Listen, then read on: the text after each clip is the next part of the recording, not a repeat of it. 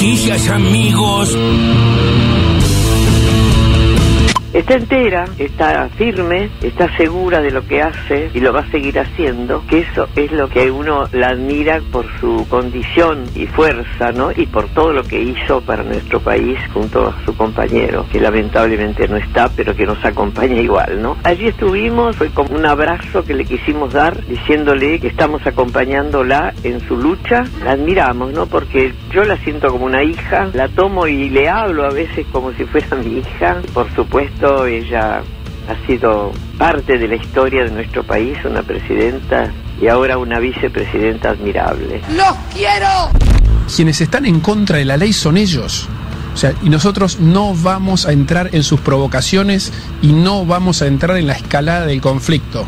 Y ayer vimos como un juez que está públicamente alineado con el kirchnerismo y que además no tiene ninguna competencia sobre el tema, dictó un fallo en el que intenta ordenarnos que liberemos la calle, que es una responsabilidad constitucional y además es nuestra responsabilidad con todos los vecinos. Obviamente apelamos el fallo, vamos a recusar al juez, porque nadie nos puede obligar a eludir nuestras obligaciones. O sea, no nos vamos a correr de nuestra obligación de cuidar a los vecinos de la ciudad de Buenos Aires. Déjame de joder, bien. No me joda.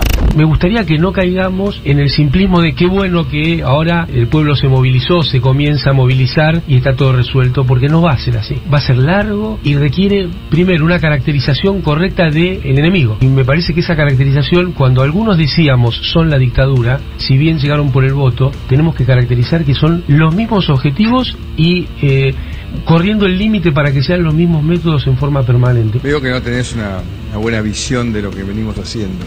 Digo, puede ser espacio público. Hoy secuestramos seis parripollos que iban camino a vender sus pollos hechos a la parrilla ahí en el barrio. Y los secuestramos y ¿Eran de los militantes o de Sí, sí. comerciantes? No, no, de los militantes. Venían las organizaciones con su parripollo a, a armar sus puestos de, de venta de pollo ahí y, y lo frenamos. No puedes pasar cinco segundos sin humillarte solo. Junto por el Cambio tiene un compromiso, tiene que mostrar, porque nos pasó en nuestro gobierno, que nos querían correr con el helicóptero, que nos tiraron las 14 toneladas de piedra, que nos, nos fueron debilitando el poder. Entonces por eso yo grito y le digo a Horacio, Horacio, si vos vas a poner un operativo, bancalo, ¿por qué bancarlo? Lo que no quiero es que junto por el cambio la gente empiece a decir, ah, voy a votar a Junto por el Cambio, pero van a ser tan debiluchos que le va a pasar de nuevo lo mismo, lo van a sacar tenemos que mostrar que somos capaces de manejar el poder y que no nos corre ninguna Cristina de la esquina de su casa, no nos corre. ¿Estás enojado por algo? Se están llevando una bandera en apoyo a Cristina Kirchner acá en la cancha de defensores de Belgrano. Policía de la ciudad. ¡Ay, chico, eh! ¡Ay, chico, eh! ¡Ay, chico, eh! Cagado de miedo. Apa, apa, bueno, bueno. A ver, ¿quiénes fueron los carapintadas? Vos lo sabés perfectamente, militares que se levantaron contra la democracia, ¿no? Cuatro sublevaciones, 87, 88, 90, que buscaban romper el orden constitucional. Hicieron una sedición. Exactamente lo mismo, lo mismo que está haciendo ahora la vicepresidenta. ¿Cuál es el mensaje de lo que pasó este fin de semana? Porque recién hablábamos con Eduardo y lo quiero ratificar. No habrá paz si condenan a Cristina. La señora de Kirchner dio la orden de pintarse la cara y salir a combatir. El kirchnerismo está avisando que se sale del sistema constitucional. ¿Qué significa esto? Dejar de respetar el Estado de Derecho. Qué cara dura que es, ¿eh? Qué país generoso. es increíble. Mamma mía. Me cansé, lo voy a contar. El gobierno de María Eugenia Vidal, a mí me apretaron varias veces con la amenaza que no sacaban la pauta. Es más, me citaron a un café, yo pensando que íbamos a hablar de del futuro, la pauta, la renovación de la pauta, o, o que iba a poder tener la chance de entrevistar a Vidal, y me sacan una carpeta. Y en la carpeta, me acuerdo, escuchen esto, ¿eh? escuchen esto, me muestran un print de pantalla de titulares nuestros de las genias de Carolina y Mariela, ¿no? Como titulaban los tweets, ponele. Baradel, dos puntos. Vidal nos hambrea. Entonces me tiran así y me dicen, escúchame, ¿de qué lado estás vos? ¿Cómo que lado estoy? No entiendo. Sí. ¿Hace falta lo poder. Vidal nos hambrea? O sea, yo no digo que no entrevistes a Baradel, Pero el título que no sea pegándole a Vidal, elegí otro título. Si esto sigue así, la pauta se va, ¿eh?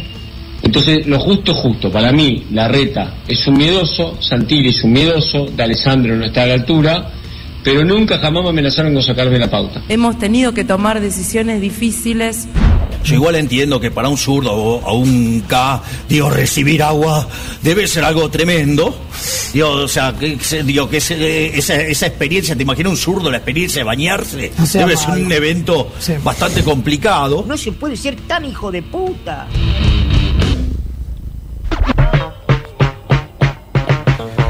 Ay, ay, ay. Cuántas cosas se han dicho en las últimas horas. Todo eso fue en el último día, chicos. En las últimas 24 Wow, horas. maratón. Fue la maratón de los audios del día, la voz del día. Y ahí sobre el final, Qué intensidad. Javier Milei eh, justificando la represión de la reta en las calles. Bastante ¿Cómo juegan a tono también? Bastante crocante ese pelo, Javier, ¿eh? Como para, para andar diciendo quién se baña y quién no. Bueno, sí, el viejo chiste de que los zurdos y los, y los peronistas eh, se bañan poco, no sé. ese- Eh, sí, sí. Un chiste gorila relacionado a la higiene. Bueno. Mira, por Eh, eso nos llevamos tan bien. eh, sí, hay algo ahí de, yo. de quererse. El, co- el Colorado- francesa, ¿qué querés? Claro.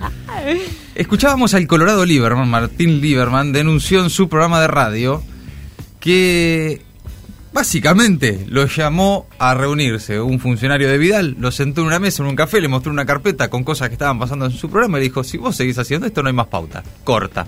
Lo está denunciando así en vivo, lo cuenta ahora varios años después, pero lo está contando. Sí. No hay distinto tipo de interpretaciones al respecto, es eso. No, no, no, Lo te apretaron saco con la pauta si seguís poniendo a Vidal en títulos Sí. negativos. Los No, después sí. salió, eh, al- en el mismo momento, pues ahí se, se cortó un audio, hay, hay como varios dando vuelta. El Ah. largo termina diciendo, eh, no me pasó eso con la reta, o sea, salvó a la reta y a Claro. la Bueno, sí, ahí lo, lo de Alessandro, eso lo Ah, de sí. Alessandro. Claro, sí.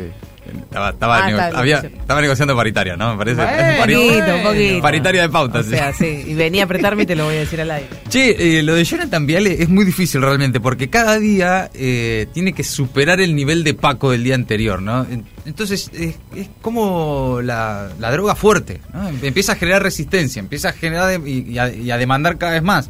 Eh, y, y- y- y ya no tiene cómo volver, ¿no? Sí, es, eh, está es una eh, desmesura permanente. Es uno de los que está pasado de rosca mal, porque ya de hablar de salir del orden constitucional, eh, ¿qué Mm. implica eso, digamos?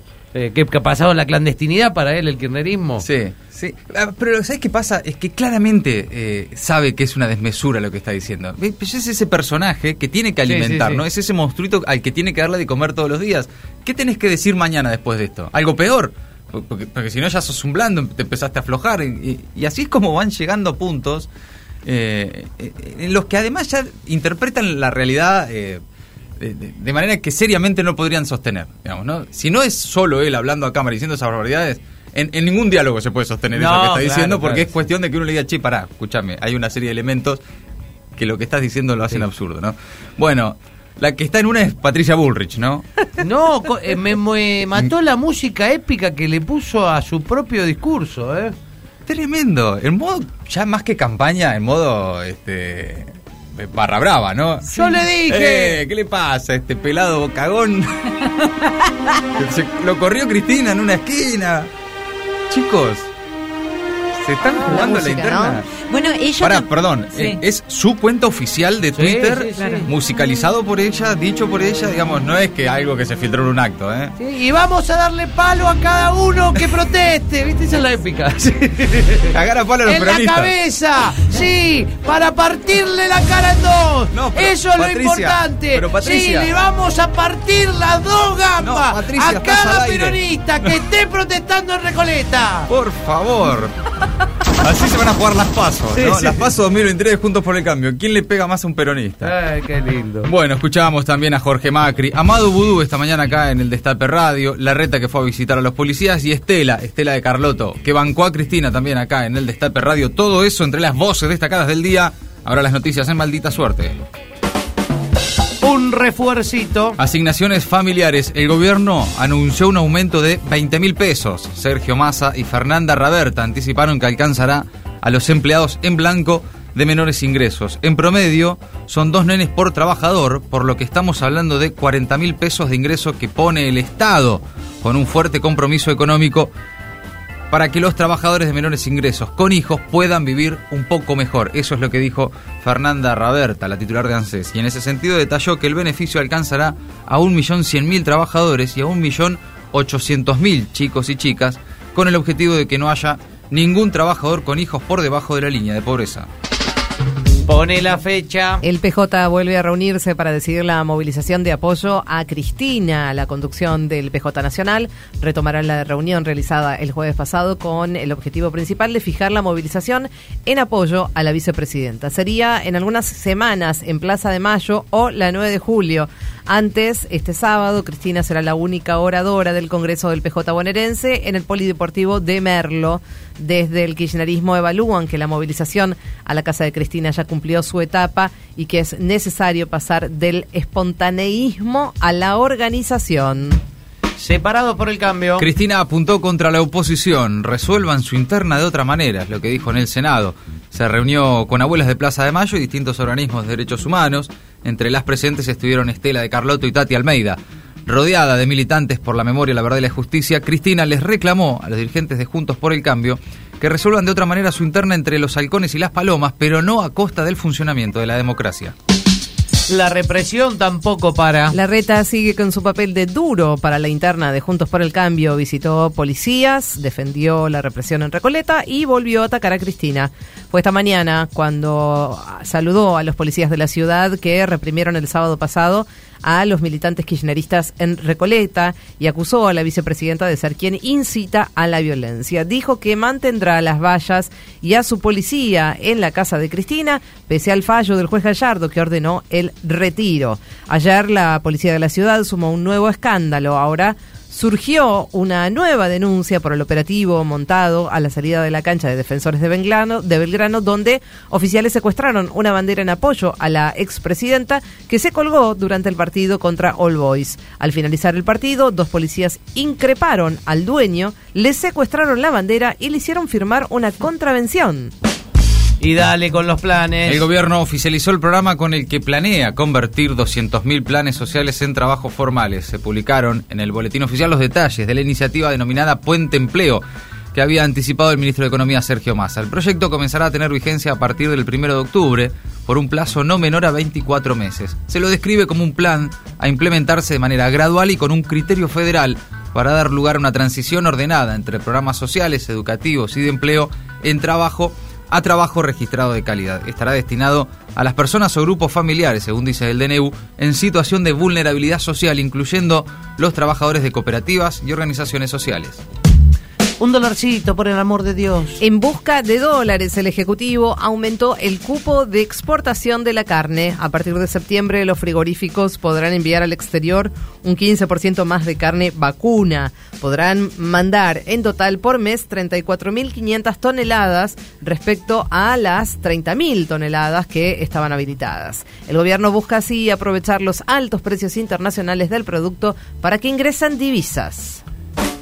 Vota sin clases. Paro docente en Santa Fe. Los gremios docentes convocaron a nuevas medidas de fuerza esta semana y una movilización en Rosario en la quinta semana desde el inicio del conflicto con el gobierno provincial por los salarios. Los sindicatos aseguran que quedaron muy detrás de la inflación con aumentos que alcanzan el 30% frente a una inflación que ronda el 50%. No hubo clases hoy y no habrá mañana ni pasado en escuelas públicas y privadas. El gobierno de la provincia anunció que descontará los días de paro y convocó al diálogo a partir de este jueves. Número tremendo. Casi la mitad de las mujeres que tienen o tuvo pareja sufrió violencia en algún momento. El dato surge de un relevamiento realizado por primera vez en 12 provincias del país en una encuesta que fue impulsada por el Ministerio de las Mujeres y por la ONU. El tipo de violencia que se reportó como más frecuente fue la psicológica en un 42%. El 23% de las entrevistadas indicó haber vivido situaciones de violencia económica y patrimonial 23% violencia física y el 18% violencia sexual por parte de su pareja o expareja. Evitar el desastre nuclear, esa es la misión. El presidente ucraniano Volodymyr Zelensky se reunió este martes en Kiev con el equipo del Organismo Internacional de la Energía Atómica, que es el equipo que debe visitar la central nuclear de Zaporilla en el sur del país ocupada por tropas rusas. Queremos que la misión de la OIEA llegue a la planta y haga todo lo posible por evitar los peligros de un posible desastre nuclear, es lo que aseguró Zelensky. La central de la que estamos hablando es blanco de bombardeos en las últimas semanas, de los que se vienen acusando mutuamente Ucrania y Rusia. Maldita suerte. Una mirada absurda de una realidad crítica. O una mirada crítica de una realidad cada vez más absurda.